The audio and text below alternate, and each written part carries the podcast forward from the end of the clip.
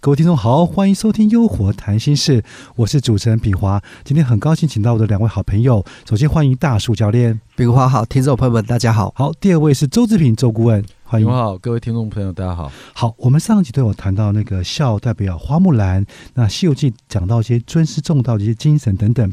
那中华传统文化真的是谈不尽用不完。那不晓得大叔教练将要跟我们分享哪一段故事？是的，我觉得在炳华前几集有谈到四个字，嗯，叫人心不古。是，我觉得我对这句话有感受，就是说我们现在的人跟古人那时候的标准，我觉得是差很多的。那当然，人心不古，我们讲一个代表作，我们都知道这个大唐盛世哈，唐朝这个字其实蛮适合代表中华文化。例如说，我们会穿唐装。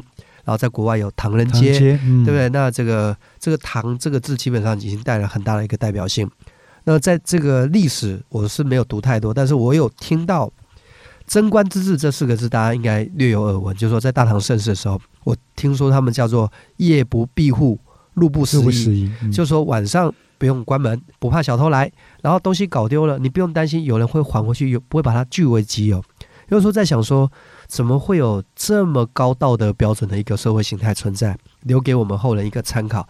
如果说以前古人可以做到这样的道德水水准，那为什么我们近代的人却做不到呢？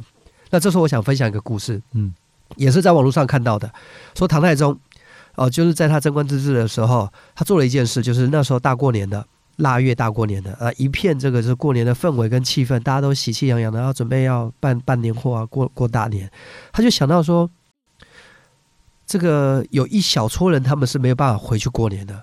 这一小撮人就是死囚犯，他们是因为犯了罪被判死刑的人，所以唐太宗就去找到这个囚房来，跟这个死囚犯问他们说：“你们有没有想回去过年？”但我讲的不是很巨细靡遗的一个过程，就是我印象中这个故事读到是这样。这死囚犯当时说：“当然回去想啊，谁不想回家过年？”那我觉得这个皇上就跟他们说：“那我们来个君子协议，呃，我放你们回去过年。”但是来年秋天你们得回来哦。那秋天回来可能可能是要秋决，因为死囚犯嘛，回来要受受死的嘛。那这些囚犯一开始是觉得不不可思议，但后来是痛哭流涕，就拜谢皇上，就回去了。嗯，那我相信很多人都很想知道说这个结果是什么。我据说啦，这个数据上面写说四百个囚犯，那具体数字应该是三百九十几个。结果来年的时候没有一个跑掉，全部都回来。哦，我觉得这个故事是非常令人震撼的，就是怎么能够去想象回来是要受死的？怎么有人会愿意回来受刑？就知道回来是死路一条，还愿意回来？我觉得他们对于遵守承诺，连死囚犯在那个年代对于信守承诺这件事情都可以做到这个程度，我觉得这个是令人有很大的一个感慨。哎，这时候想想听听志平怎么看？呃，我刚才听到这，这是我第一次听到这个故事哦。其实我觉得其实是蛮夸张的。呃，刚才大陆教练有提到是呃，没有一个人没回来。嗯，我觉得如果换到现代，应该是没有一个人回来。我觉得这个是比较实际的。是是。那我觉得我我听到这个故事呢，我我有几个想法。第一个就是说，在这个唐朝这个唐太宗这个年代，他有他的呃盛世，然后他有贞观之治，然后开创了他的盛世。呃，我就去想，为什么可以有这样的盛世？我我思考到第一个点就是说，呃，这个君主，这个君王。他真的是可以体察民心，他可以去理解到人民最终、最内心最渴望的一个需求。我觉得这个是之所以可以有这样这样的一个盛世的一个非常重要的一个关键，就是这个君主真的是有在为人民着想的。更何况他不是一般的人民，他着想的他已经想到呃，包括连这一群死囚犯，对，这这他们就即将面临呃被处决的这个命运了。可是他还会去思考到。他们是不是想家了？他们是不是应该可以让他们回个家？这是我第一个想法。难怪会有这个贞观之治，难怪会有这个盛世。第二个部分就是说，这一群死囚犯，让我觉得内心是有有一种佩服的感觉了。我觉得，任一般人现在人的思考，现在人去思考这个点，肯定不会有人回来。我回去就是要送死，我怎么可能会回来？我回来就秋决嘛，我就是准备要人头落地嘛，我怎么可能回去呢？所以我觉得。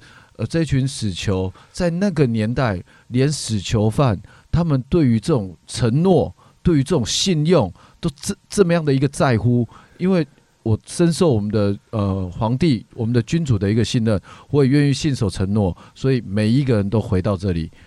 我觉得这个是刚好体验到，就是刚才呃炳华大陆教练讲到人心不古，果然现在人心是真的是没有办法跟古人做做一个相比较。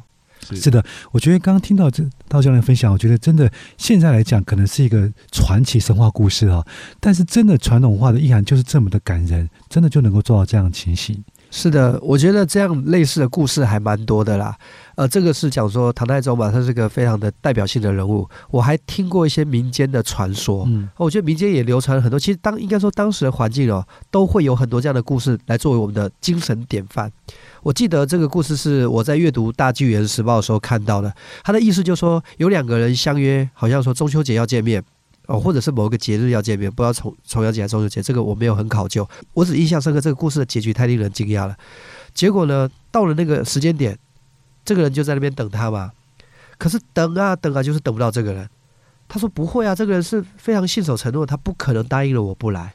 他就觉得那我要接着等，他不可能不来。哎，果然等，可能等了一天之后，一夜一天一夜，这个人出现了。嗯，可他见到这个人的时候，这个人跟他说：“我已经往生了。”其实我已经死了，我我可能出了意外，我不知道他是生病还是怎么样，我意外。但是我因为答应过你，所以我的灵魂来见你，来赴这个约，这才是我完成承诺，我才能放心的啊去去走去去走这条路。那当然这是民间的传说，可是我们想想就能知道，我觉得这个故事不可能是凭空出来的。一定是发生了，有人把它记录下来，只是说现在的你信还是不信？所以我一直觉得一定要回复回来这个传统文化，我觉得我们可能才会再次的去感受到那个精神在我们身上，以及可以让我们的国家社会变得更好。也就是古人对于这种信用啊，对于这种承诺，其实是非常重视，一诺千金，是对，没错，这样的感觉。所以我们常常读到一些故事，真的古人可以为这个信，他会可以牺牲生命，可以为这个信守承诺，可以放弃生命的，就信这非常非常重要。而我们可以聊聊有多少关于信的成语，例如说一诺千金，还有有而且考试吗？一言九鼎。哎呦，哎，还有没有？再想想，信守承诺，知道的都被你讲了。其实对。关于信这个字，真的是君子一言。驷马难追，是的，呃，君无戏言哦。然后还有他们当时古时候，呃，打仗的时候，我记得三国里面有个立。叫做什么生死状还是将军状？嗯，也就是换句话说，我说了，如果我今天不能完成任务，我就人头掉地。哇，好，那当当这个古古时候那个我们讲，就是演的一个片子，也是就立生死状，打擂台要立生死状，好，都是信守承诺的。所以我们讲那个传统文化的故事讲不完的哈。好，我们时间到了，谢谢大树教练跟志明兄的分享，谢谢炳华，谢炳华。好，别忘了去收听我们的优活谈心事，拜拜了。